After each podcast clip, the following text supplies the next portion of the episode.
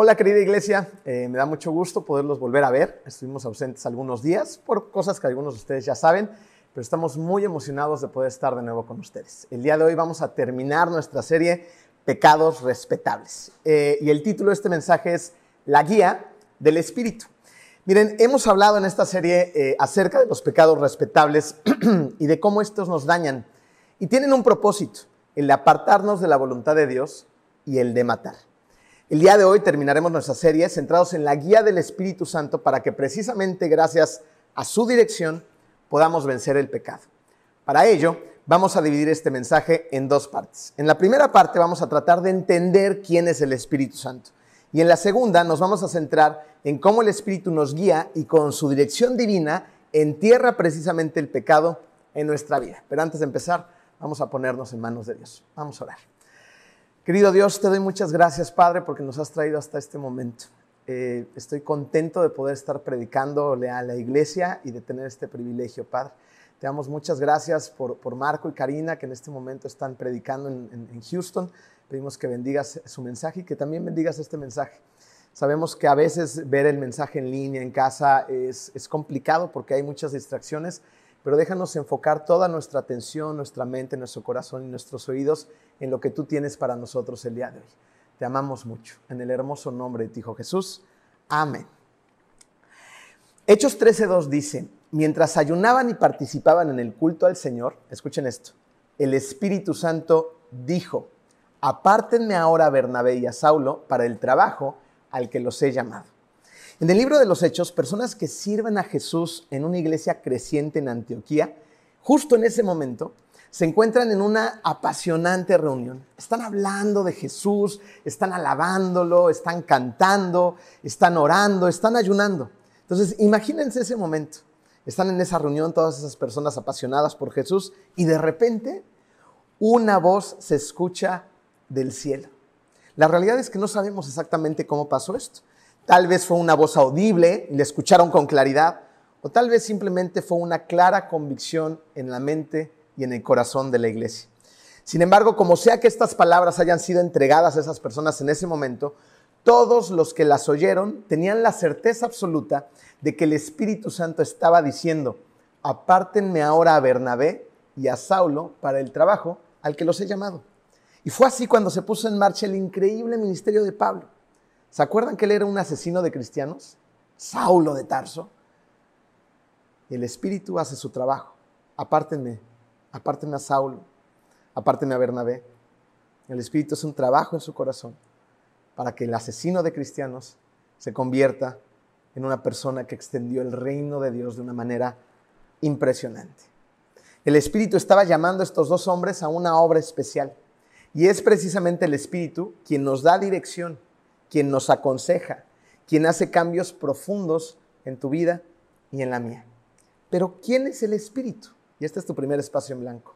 ¿Qué es el Espíritu? ¿No? Eh, definir quién es el Espíritu, qué es el Espíritu, no hay una serie de mensajes que lo pueda hacer, ni toda una vida. Está llena de misterios, de situaciones pues, que no nos da. O sea, nuestra comprensión no nos da para terminarlo de entender. Sin embargo, la Biblia sí nos da ciertos aspectos muy claros para que tengamos una idea de quién es el Espíritu. Así que a través de los siguientes puntos vamos a tratar de entender algo acerca de quién es el Espíritu Santo. Miren, para empezar, al Espíritu Santo expresamente se le llama Dios.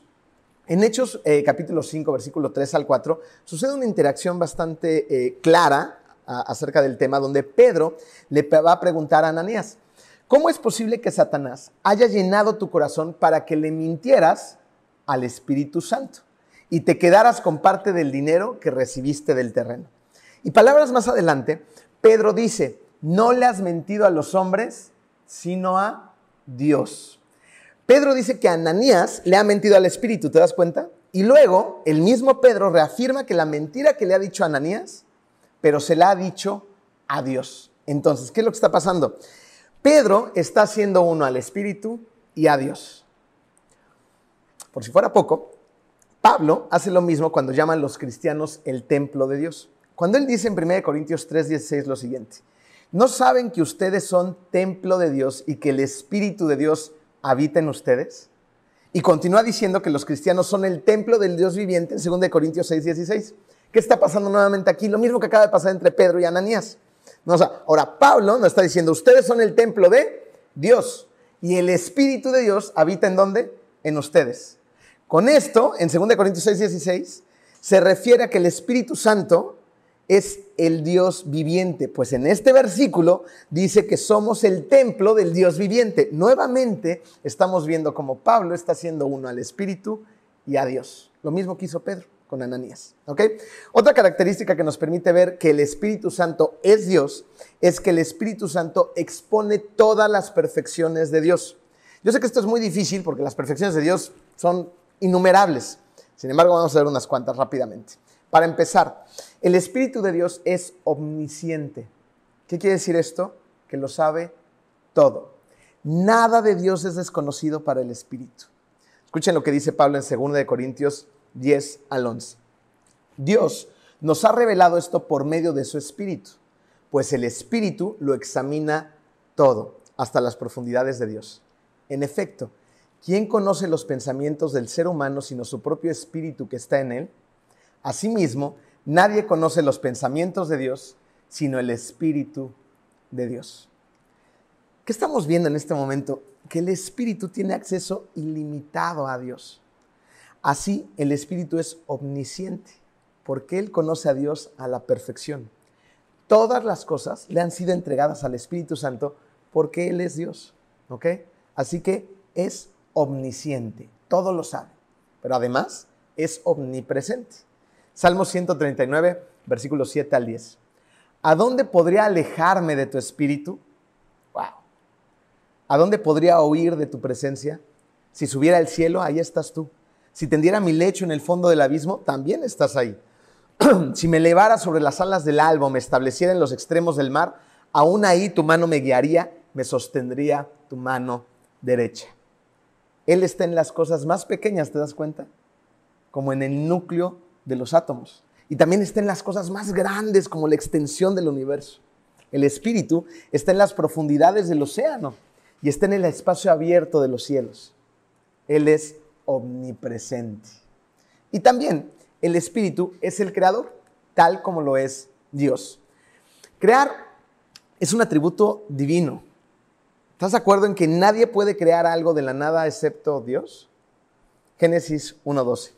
Dios en el principio creó los cielos y la tierra. La tierra era un caos total, las tinieblas cubrían el abismo y el Espíritu de Dios iba y venía sobre las superficies de las aguas. Vemos claramente que el Espíritu estuvo en la creación. ¿Ok? Sin embargo, vamos a ver lo que Job afirma. El Espíritu de Dios me ha creado. O sea, el Espíritu no solamente está en la creación, el Espíritu de Dios me ha creado me infunde vida el hálito del Todopoderoso. El Espíritu crea vida donde no la hay. De hecho, el Espíritu Santo resucitó a Jesucristo de los muertos. Y esto lo encontramos en Romanos 8:11. Y si el Espíritu de aquel que levantó a Jesús de entre los muertos vive en ustedes, el mismo que levantó a Cristo de entre los muertos también dará vida a sus cuerpos mortales por medio de su Espíritu que vive en ustedes. Ahí está este mismo Espíritu Santo que resucitó a Jesús de entre los muertos, con el mismo poder a nuestra disposición. A veces vivimos vidas a causa del pecado que parecen vidas muertas. Y ese mismo Espíritu quiere que tu vida surja con su poder. Ahora que ya entendimos un poquito acerca del Espíritu, vamos a entender entonces cómo el Espíritu entierra nuestro pecado. Romanos 8:14 dice, porque todos los que son guiados por el Espíritu de Dios son hijos de Dios. Según el gran teólogo eh, de la Universidad de Princeton hace varios años, más, más bien bastantes años, de apellido Bibi Warfield, ese versículo es el pasaje clásico en el Nuevo Testamento sobre el gran tema de la guía y la dirección del Espíritu Santo. Y para esto me gustaría que lo entendiéramos juntos de la siguiente manera. Vamos a hacer juntos un ejercicio de imaginación. Imagina que eres un soldado y que estás dirigiéndote a la guerra en tu pelotón. Tú sabes unas cuantas cosas acerca de la guerra, pero no eres ningún experto. Ahí en tu pelotón hay un comandante, un comandante que sí sabe, sabe de estrategia, sabe de táctica, conoce el terreno, conoce al enemigo, sabe perfectamente cómo hacer ganar la batalla tu pelotón y cómo hacer que te salves la vida. ¿Crees que la dirección del comandante es importante para ti? Por supuesto que la es, ¿no? Pero muchas veces vamos en la vida haciéndonos caso a nosotros mismos, pues creemos que nosotros sabemos muchísimo más que el comandante en jefe. Cuando él sabe todas estas cosas y puede salvarnos la vida y conducirnos directo a la victoria. Pero creemos muchas veces en nuestra propia dirección.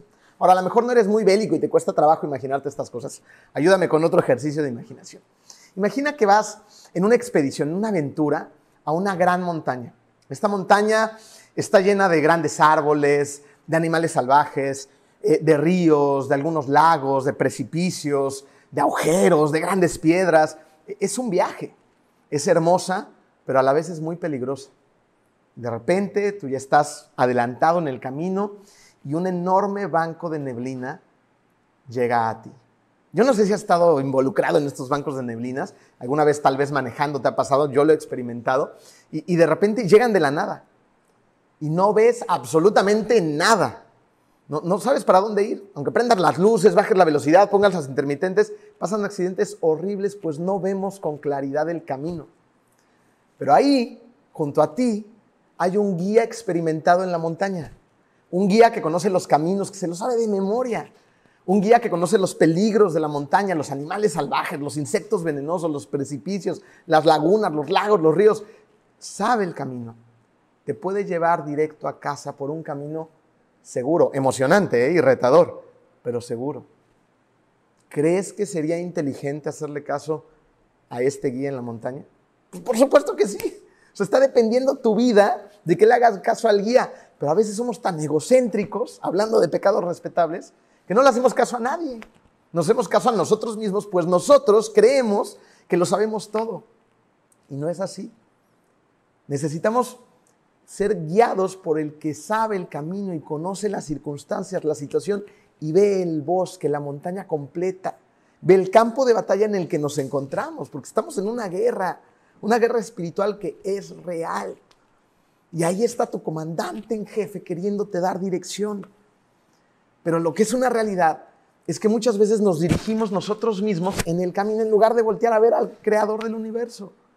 Nos dejamos guiar por nuestro ego, por nuestras vanidades, por cosas que vemos en las redes sociales, ¿no? por alguna serie de televisión, por alguna canción que hemos estado escuchando todo el tiempo, por programas de televisión, por el cine, por el vecino, por el amigo. O sea, nos dejamos guiar por muchas cosas que empiezan a hacer eco en mi interior las empiezo a creer de a poquito y luego esas cosas que empiezo a recibir del mundo exterior, que no son verdad y que van hacia un camino de muerte, empiezan a crear creencias en mi corazón que luego se convierten en convicciones. Y esto le empieza a dar forma a mi concepción del mundo. Y estamos entonces en serios problemas. Porque fíjense, me quedé pensando cómo ejemplificar esto. ¿no? Y, creo que encontré una buena idea porque generalmente el mundo te dice, Vive la vida al máximo, ¿no? Eso lo escuché en un eslogan de una estación de radio hace unos días. Vive la vida al máximo, ¿no? Como si fuera el último día de tu vida. Es muy peligroso vivir así. Si yo vivo en la vida al máximo como si fuera el último día de mi vida, pues la verdad estaría haciendo puras locuras, ¿no? O sea, no estaría pensando en las consecuencias de mis actos, no, guardaría silencio cuando lo tengo que guardar, eh, eh, no cuidaría mis relaciones como las trato de cuidar, ¿no? O sea, viviría, mi vida sería muy atrabancada, muy accidentada y, muy peligrosa. Me tiraría por muchos, me tiraría por muchos acantilados, me tiraría en muchos ríos, me metería en muchos problemas. Y de hecho, la verdad es que en algún momento de mi vida, les abro mi corazón, yo vivía así, como si fuera el último día de mi vida. Pues le había creído a la mercadotecnia, ¿no? O sea, me había comprado esa idea. Cuando yo era un adolescente, así vivía. Y yo junto con mis amigos, pues hacíamos de todo y generalmente eh, hacíamos cosas malas, no porque fuéramos malos, eh, sino porque pues, eran cosas que creíamos que nos hacían vivir, ¿no? vivir intensamente, experimentar, sentir. Y como un adolescente, pues yo quería sentir y quería sentir todo el tiempo. Y la eternidad, la realidad era algo que no ocupaba mi espacio en mi mente. Yo quería disfrutar cada instante como si este fuera el último. ¿Y a dónde crees que me llevaba esa idea y esa concepción del mundo? ¿Cerca o lejos de Jesús? ¿Cerca o lejos del pecado? Pues muy cerca del pecado y muy lejos de Jesús. Porque estaba basando mi vida en lo que yo quería sentir. Y es una manera muy egoísta de vivir. Mis amigos y yo caminábamos juntos hacia el pecado. De hecho, nos alentábamos a pecar, ¿eh? o sea, unos a otros. ¿no? Eh, vamos a pecar juntos. No, no lo veíamos como tal, pero estábamos pecando. Toma más, fuma más, haz cosas más peligrosas, ve más rápido en el coche. Y, y, bueno, otras cosas que ya no les voy a decir, no es el espacio, ¿no? Pero te voy a confesar algo. Mis amigotes dirigían mi vida. O sea, la opinión pública que ellos tenían de mí era muy importante para mí. Y a su vez, lo que yo pensaba también de ellos era muy importante para ellos. Éramos una bola de mensos, perdón si alguno de mis amigos de la adolescencia me está escuchando, pero éramos una bola de chamacos tontos, alentándonos a pecar, dándonos cuerda uno al otro, haciendo cosas que estaban mal. nosotros mismos dirigíamos nuestras propias vidas. Era una locura. Es por eso que es tan importante tener un buen guía. Y los que han puesto su fe en Jesús tienen al creador del universo dispuesto a darnos dirección. Porque la realidad es que necesitamos ser llevados. Necesitamos ser llevados por alguien. ¿Y qué mejor que ser llevados por el Espíritu de Dios que está adentro de ti? Fíjense, en la parábola del buen samaritano, el samaritano llevó al viajero herido a un hotel, lo llevó. El hombre ciego es llevado a Jesús. Jesús es llevado a Caifás. Tenía una misión muy importante que cumplir. Esteban es llevado al concilio. Los cristianos son arrestados y llevados a Jerusalén. Pedro es llevado por su hermano Andrés a Jesús. estos ejemplos nos dejan ver que el Espíritu Santo nos guía de una manera muy personal. es, personal la relación, es, es personal la dirección que te da todos los días. Y es tan personal que por lo tanto tiene una influencia increíble sobre los hijos de Dios, donde estos mismos hijos hemos sido liberados precisamente de la dirección del pecado que antes nos había llevado a ignorar a Dios. Yo así llevaba mi vida antes, o sea, ignoraba a Dios y le hacía caso a mis amigotes, le hacía caso al pecado. Antes éramos sumisos al pecado, ¿no? El pecado te decía, yo ibas, eh, sí, está bien, pecado, yo hago lo que tú digas, sumisos cometíamos pecados respetables hasta con cinismo, ¿no? O sea, muchas veces le entramos al chisme y sabes que está mal y te vale, ¿no? Le, entramos a la gula y con descaro, le, le entramos un montón de cosas que sabemos que están mal y aún así las hacemos. Pero cuando aceptas a Jesús en tu corazón, el Espíritu Santo toma el control. Y escucha esto, ya no haces lo que tú deseas, sino haces lo que Él determina por medio del Espíritu. Ya no haces lo que tú deseas, sino lo que Él determina. Y Dios ha determinado que vivas una vida libre del pecado. Y por lo tanto lo quiere enterrar. Pero ¿cómo? Este versículo está sensacional. Juan 14, 26. Pero el consolador, el Espíritu Santo, a quien el Padre enviará en mi nombre, les enseñará todas las cosas y les hará recordar todo lo que les he dicho. Vamos a sacar un poquito de información acerca de este versículo. Fíjense, para empezar, el Espíritu proviene del cielo. ¿Viene de quién? Juan 14, 26 nos ha dicho que del Padre, viene del Padre. Este Espíritu es el Dios todopoderoso que todo lo puede y quiere enterrar por siempre tus pecados.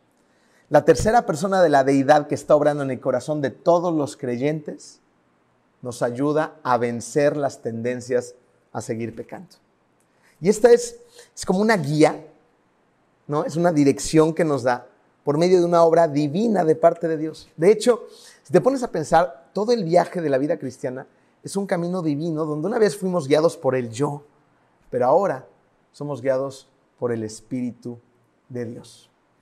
Además, el Espíritu nos guía a no permitir que escapemos de los problemas, peligros y pruebas, sino todo lo contrario. Nos empuja a conquistar el pecado, no a salir corriendo. ¿Por qué digo esto? Porque la guía del Espíritu es otra manera de definir la complicada palabra santificación. Fíjense, eh, Él nos guía a vivir como Cristo. ¿no? Finalmente, a muy grandes rasgos, esta es santificación, vivir como Cristo. Y para eso tenemos que tener el modelo de Cristo. Si no lo conocemos, pues no podemos vivir como Él, obviamente. ¿no? Pero una vez que somos empujados por el Espíritu a tratar de vivir como el modelo por excelencia en nuestra vida, Él nos restaura una y otra vez cuando caemos. Porque la realidad es que pecamos. Todo el tiempo pecamos. Entonces nos restaura, nos está restaurando. Estamos en una restauración de tiempo indefinido. Pero al restaurarnos y al ir creciendo con la dirección de la guía del Espíritu Santo, nos arrepentimos. Esa es la idea. Y cuando nos arrepentimos, acuérdense, ¿qué es arrepentirse? Algo muy sencillo, vas caminando hacia un lugar y te arrepientes, ¿no? Y tienes que cambiar de dirección para ir caminando hacia el lugar que eres el indicado, ¿ok? El camino de, Dios, ¿sale? Entonces nos arrepentimos y así entonces empezamos a vivir como Cristo. Y yo, yo, creo que tú lo has vivido, ¿no? Yo lo he experimentado de la, de la siguiente manera. Yo he visto cómo la dirección que mi cochino corazón quiere tomar para hacerme creer en mi carne y, pecar. Llega un momento en el que se encuentra en conflicto, ¿no? Y, me encanta, la verdad es que, bueno, me encanta y no me encanta, porque en algunos momentos es bien difícil. O sea, hay otros momentos que es fácil obedecer, pero hay otros que son como claroscuros y, y donde la carne te está empujando a hacer cosas que están mal. Pero la ley no lo dice, o sea, la ley del mundo, y a veces como que en la Biblia tampoco está muy claro. Entonces, no se está pasado, pero empieza a tratar de justificar. Pero es que, pues no pasa nada, no es necesariamente algo malo. Pero dentro de ti ves y vives la clara dirección del Espíritu que te está diciendo, no, esto no me gusta, esto no, no, no está bien, no te hace bien y no está bien para mí. Y entonces empiezas a vivir la lucha precisamente del pecado y del espíritu. Se empiezan a encontrar, empiezan a, pelear entre ellos. Y, empieza a hacerse una realidad esa lucha espiritual dentro de tu vida. ¿Quién va a ganar? ¿La carne o el espíritu? Y ahí está ese Espíritu Santo moldeando tu carácter, diciendo, si puedes ganar. Por mi poder, tú solo no puedes hacer nada. Con mi poder puedes ganar. vamos a ganarla a la carne. Y, es padrísimo cuando experimentas esa victoria que te ha dado Dios. Dices, sí, lo logré, no, lo hice, o, dejé de provocarlo, o, me callé la boca, ¿no? controlé el pensamiento. No yo, Él. Lo controlamos juntos. ¿Te das cuenta? Es maravilloso experimentar esto, pero te tienes que meter a la batalla con el comandante en jefe. Porque solo acuérdate, te van a agarrar a balazos, te van a dar una arrastrada. Te lo digo por experiencia propia, porque a mí me ha pasado. ¿okay? También la guía del Espíritu es una obra ininterrumpida. Esta guía afecta en su totalidad al que ha puesto su fe en Jesús. Tu mente, tu imaginación, tu cuerpo, tu alma, todo es afectado por el poder del Espíritu. Todo. Es un ser integral. Cada aspecto de tu vida es afectado por su poder. Dios ha enviado al Espíritu a todos los creyentes verdaderos. Y, quiero remarcar un momentito esto. Dije, Dios ha enviado al Espíritu a todos los creyentes verdaderos.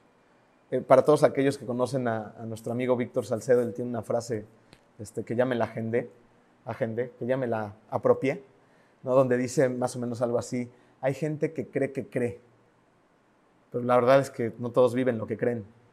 El que cree que cree, pues no es un creyente verdadero. El que, vive lo que cree, que vive con esa convicción, es un creyente verdadero. Y para estos creyentes verdaderos, Dios ha enviado el Espíritu. Y es así como el Espíritu nos guía hacia la santidad durante nuestro viaje en la tierra. Y es así como Dios, por medio de ese Espíritu, nos da dirección en cada área de nuestra vida donde estemos batallando en contra del pecado. y miren, ahorita que estamos hablando de estas cosas, de, cómo nos habla el Espíritu Santo y cómo nos dirige, no, yo creo que cuando hablamos de ser guiados por el Espíritu, no deberíamos estar hablando de sentimientos. Es que sentí, es que tuve una corazonada, ¿no? Es que tengo una idea. más bien deberíamos hablar de cómo el Espíritu nos ayuda y nos da clara dirección para romper los hábitos pecaminosos y nos lleva al camino de servicio y amor por Dios y los demás. Piensen esto. Cuando con humildad consideramos a los demás primeros que a nosotros mismos, estamos siendo guiados por el Espíritu. Cuando llevamos la carga que otro no puede, estamos siendo guiados por el Espíritu. Cuando un esposo ama a su esposa como Cristo amó a la iglesia, ese hombre está siendo guiado por el Espíritu. Cuando una esposa respeta a su esposo, está siendo guiada por el Espíritu. Cuando amamos y educamos a nuestros hijos bajo la luz de la palabra, estamos siendo guiados por el Espíritu. Así es como Él nos guía. ¿Puedes encontrar algún contraste en tu vida?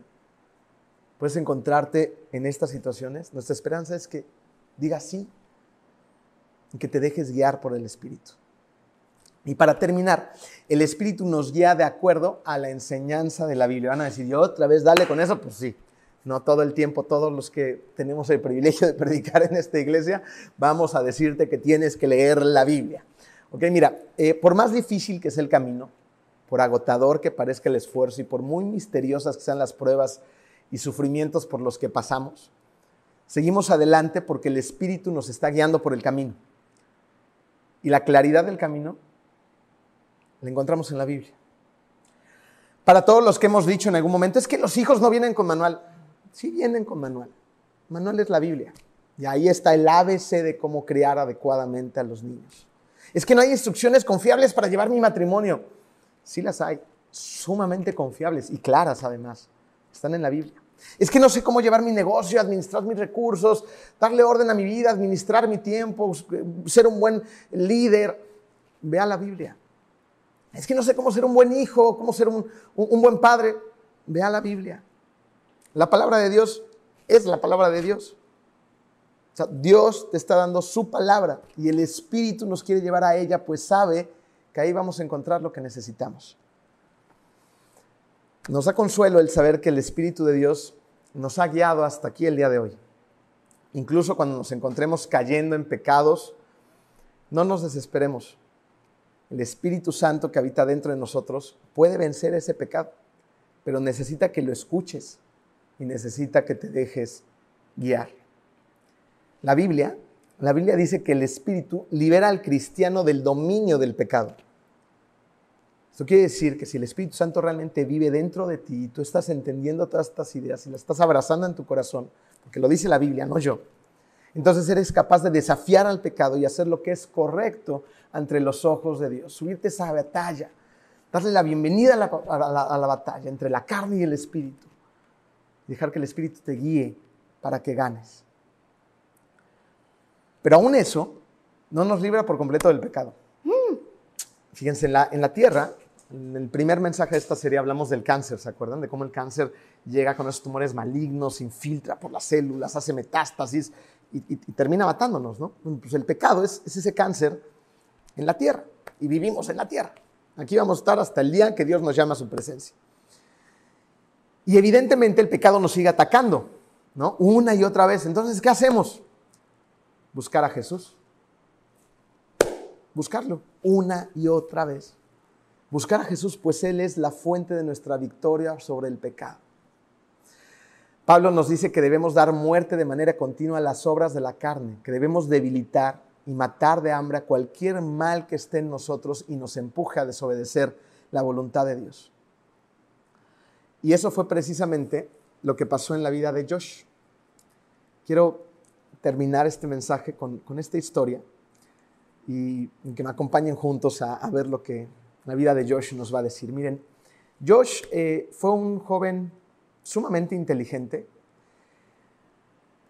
que al igual que muchos de nosotros estaba en algún punto de su vida buscando aprobación y popularidad en la universidad.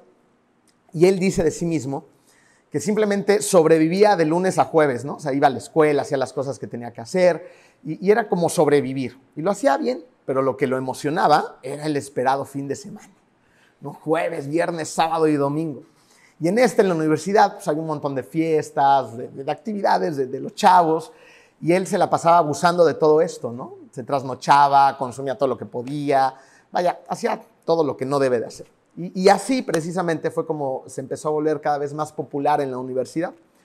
Eh, de esta manera mucha gente lo empezó a conocer, empezó a hacer contactos, todo lo demás. A él le interesaba mucho dirigir, era listo, era culto, estaba estudiando una carrera eh, eh, muy ad hoc y empezó a elegirse para varios cargos dentro de la universidad y se los empezó a ganar, ¿no? sin embargo, siendo ya popular, siendo tomado en cuenta, dirigiendo ¿no? a varias áreas de la universidad, siendo una persona importante dentro de esta, él dice de sí mismo que su vida carecía de propósito y de sentido. Sin embargo, un día, ahí mismo en la universidad, vio un grupo de jóvenes que él dice que se veían diferentes. Dice que estos jóvenes parecían saber dónde estaban y a dónde iban. Sabían dónde estaban y a dónde iban. Se querían entre ellos, y no nada se querían entre ellos, sino que ayudaban a los demás y lo hacían de una manera constante, ¿no? Entonces yo me imagino a Josh viéndolos desde lejos, él como el chavo popular, ¿no? Así medio gandalla y toda la onda, y viendo este grupito de chavos, pues le causó curiosidad. Entonces se acercó a ellos, empezó a establecer eh, una relación de a poco y se empezó a hacer de sus amigos. Pero un día, estos jovencitos que estaban ahí, eh, ya con Josh como amigo, empezaron a hablar de Dios. Y entonces Josh dijo, Dios, inventen, es para débiles mentales, ustedes son gente inteligente, estamos en una universidad importante, prestigiosa, eso no existe, ¿no? Y, además, pues ya aprovechando, ¿no? El, chal, ¿no? Preguntó, pues, ¿qué es lo que les cambió la vida y por qué eran tan diferentes a los demás? ¿Y qué creen que le contestaron? Una de las chicas que estaba en este grupo de amigos le dijo, Jesucristo. Ah, bueno, Josh traía el discurso de que Dios no existía y que era para débiles mentales, se empezó a burlar de ellos en su cara, ¿no? Dijo, Jesús, no inventes, ¿no? Tú crees que Dios, un hijo en la cruz, dio su vida por ti, por mí. Esos son inventos del hombre, eso es para débiles mentales, nosotros somos intelectuales.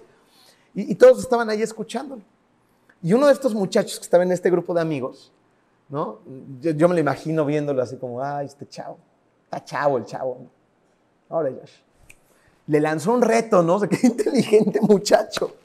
Le lanzó un reto y le dijo delante de los demás, sale Josh, tú que eres tan brillante, tan inteligente, tan intelectual, demuéstranos lo contrario, que Dios no existe, que Jesús es una mentira, es una invención del hombre, no es su hijo, demuéstranoslo.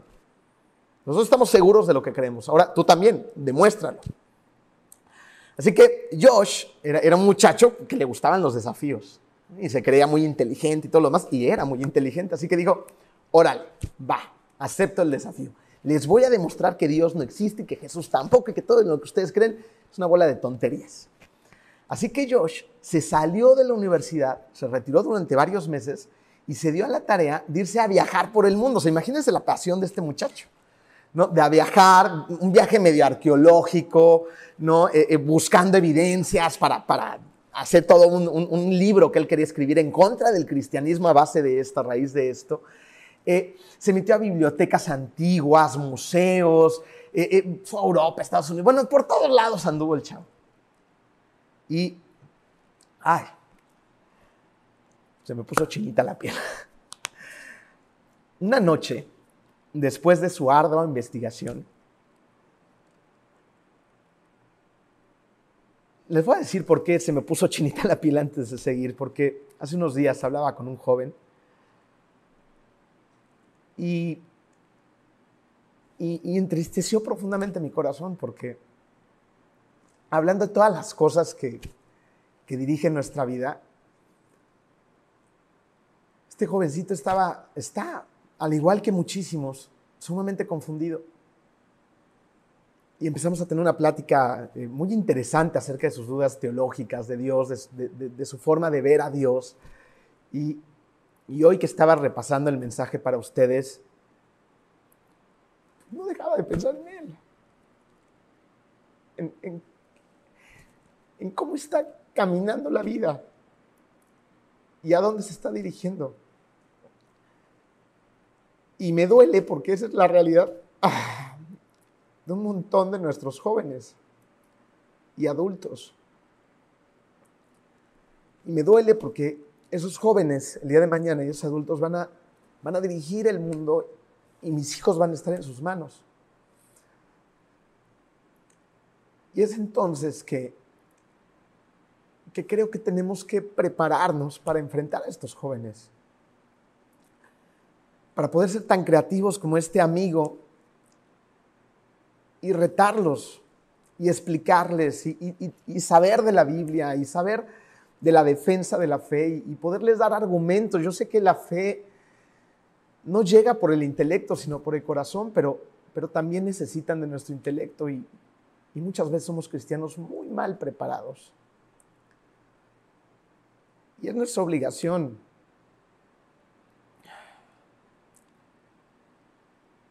ser como los amigos de Josh, retarlos, con amor, con majaderías.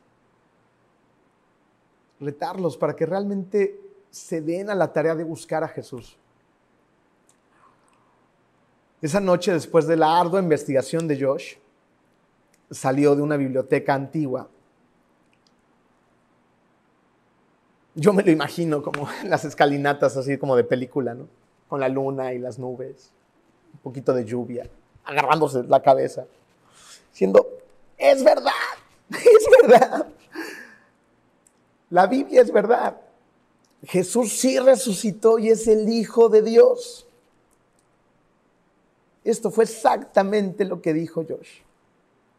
Aún así, a pesar de que ya no le cabía la menor duda de que todo esto era una realidad, él no podía terminar de aceptar a Cristo en su corazón porque sentía que era para débiles mentales. Pero unos meses después, aceptó a Cristo. Y aquí es donde realmente se pone interesante esta historia.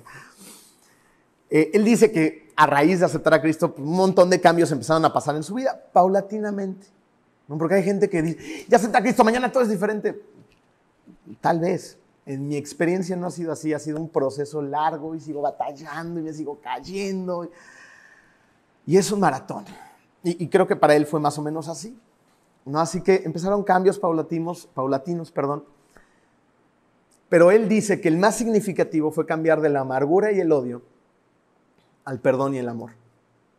Fíjense, Josh pasó gran parte de su juventud planeando cómo matar a uno de los hombres que más le habían hecho daño en su vida, su padre.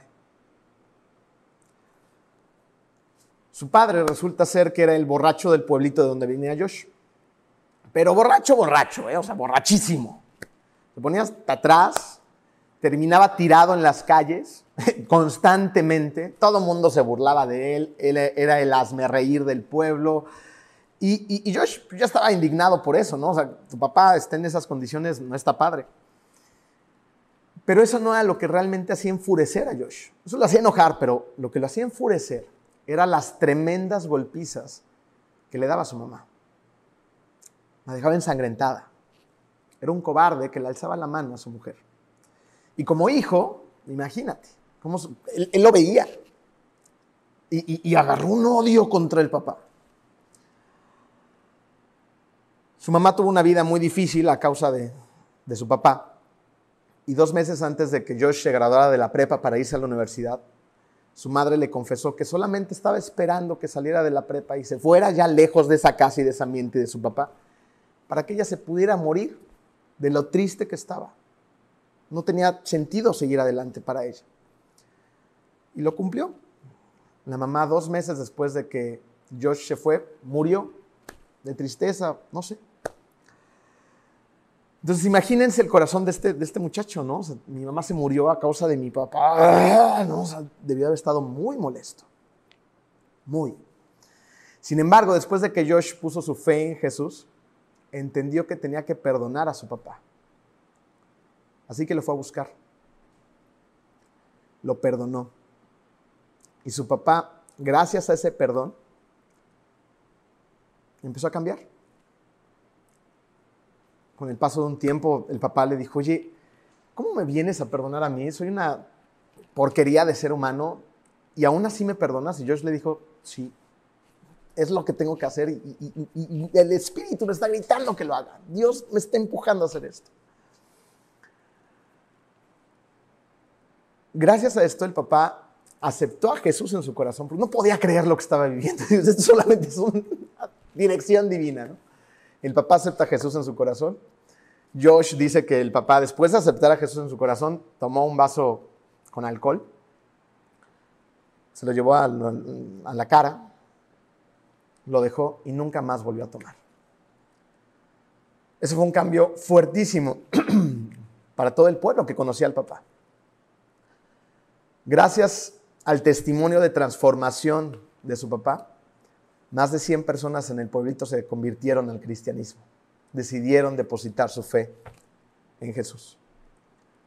Pero esto no fue todo. Faltaba alguien más. Wayne. Wayne fue otro hombre que trabajaba en la casa de sus padres. Trabajaba en el granero o algo así. Y cuando Josh era un niño, este hombre abusaba de él sexualmente desde los seis años hasta la adolescencia. Qué difícil, ¿no? La vida de Josh. Tal vez por eso se burlaba de Dios y de Jesús. Son las palabras de, de Josh. Así relata el término del abuso. Un día Wayne me puso la mano en el hombro. Mi cuerpo se puso rígido porque sabía lo que iba a pasar. Pero esta vez yo estaba listo. Me di la vuelta y lo clavé contra la pared. Lo tomé por el cuello con la mano izquierda y con la derecha apretando el puño dije, si me vuelves a tocar, aunque sea por una vez, te voy a matar. Se acabó el abuso. Josh ya no era un niño, era un hombre fuerte y grande. Tal vez un tiempo después se fue a la universidad, no lo volvió a ver. Sin embargo, evidentemente, Josh tiempo después seguía sufriendo el dolor emocional de todas estas heridas de su infancia y su adolescencia. Y ahora que había aceptado a Jesús sentía la necesidad de perdonarlo también. Investigó dónde vivía tal Wayne, y estas fueron sus palabras. Nomás escuchar la historia a mí ya, me, ya estoy teniendo un pecado respetable porque me cae muy mal Wayne. Y le dijo, Wayne, todos hemos pecado. Escucha esto. Wayne, todos hemos pecado. Todos necesitamos redención. Y he venido a perdonarte. wow. Josh muchachito que un día se rió del cristianismo, pero una vez puso su confianza en Cristo, su vida fue transformada. Dios le envió al Espíritu Santo a su vida y así obtuvo un poder dentro de él que le dio la dirección que necesitaba para ver y hacer milagros en su vida y en la de los demás. ¿Saben quién es Josh? Josh Ay, ando muy chillón. Josh es Josh McDowell. Josh McDowell ha dado más de 27 mil conferencias y ha escrito más de 150 libros traducidos en 128 idiomas. La mayoría de ellos en defensa de la fe. Él es autor del clásico libro de apologética, que irónicamente, apologética, defiende la fe. Este libro se titula Evidencia que demanda un veredicto. Es un libro de este tamaño. Trae un chorro de contenido que defiende la fe. Y este libro, ya en una, versión que yo tengo, es maravilloso porque su coautor es su hijo. Le dio la vuelta. Jesús el Espíritu Santo le dio la vuelta a su vida para las generaciones que vienen. De ser un chavo que se ría y se burlaba abiertamente del cristianismo, ahora anda por todo el mundo literalmente defendiendo al cristianismo. Y eso es exactamente lo que quiere Dios para ti hoy. Hechos 13:2 mientras ayunaban y participaban en el culto del Señor, el Espíritu Santo dijo, ¿se acuerdan con eso empezamos? El Espíritu Santo dijo, apártenme ahora Bernabé y a Saulo para el trabajo al que los he llamado. Josh fue apartado y transformado, así como Saulo de Tarso. El asesino de cristianos y el muchacho burlón se convirtieron en hombres que han transformado el mundo. Tú también has sido apartado y ha sido llamado para un trabajo en especial. Lo que pasó en la vida de estos dos hombres también puede ser verdad para tu vida y para la mía. Tú y yo podemos ser transformados para siempre al dejarnos guiar por el Espíritu Santo. Vamos a orar. Querido Dios, te damos muchas gracias, Padre, porque a través de esta serie tú nos has confrontado con, con pecados respetables y, y con pecados que no son respetables. Ningún pecado es respetable, Señor. Todos son pecados espantosos para ti. Este día yo te quiero dar gracias, Padre, porque tú has puesto a nuestra disposición, te has puesto a nuestra disposición tú mismo por medio de tu Espíritu. Y eso nos da poder. Nos da poder para darle cara al pecado, para transformar nuestro pasado, para vivir de una manera completamente nuestro presente y, y, y potencializar de una manera impresionante el futuro. Y así encontrar nuestro propósito, Señor. Extender tu reino por todos los confines de la tierra. Esta mañana, Padre, yo te quiero pedir que pongas en nosotros la convicción y la creencia, Señor, de que dentro de nosotros hay una verdad, que es que si hemos aceptado a tu Hijo, a tu hijo Jesús como tu Hijo y a ti como su Padre, tu palabra dice que el Espíritu de Dios viene a habitar en nuestra vida. Y eso nos da el poder para vencer y enterrar a esos pecados que no nos han permitido avanzar. Déjanos tomar fuerza, Señor, para salir a la batalla y ser dignos de ti. Déjanos vencer a la carne, Padre, por medio de tu Espíritu. Vivir como cristianos congruentes, que sean luz y sal en esta tierra. Gracias por tu iglesia, gracias por tu palabra. En el nombre hermoso de tu Hijo Jesús. Amén. Nos vemos pronto.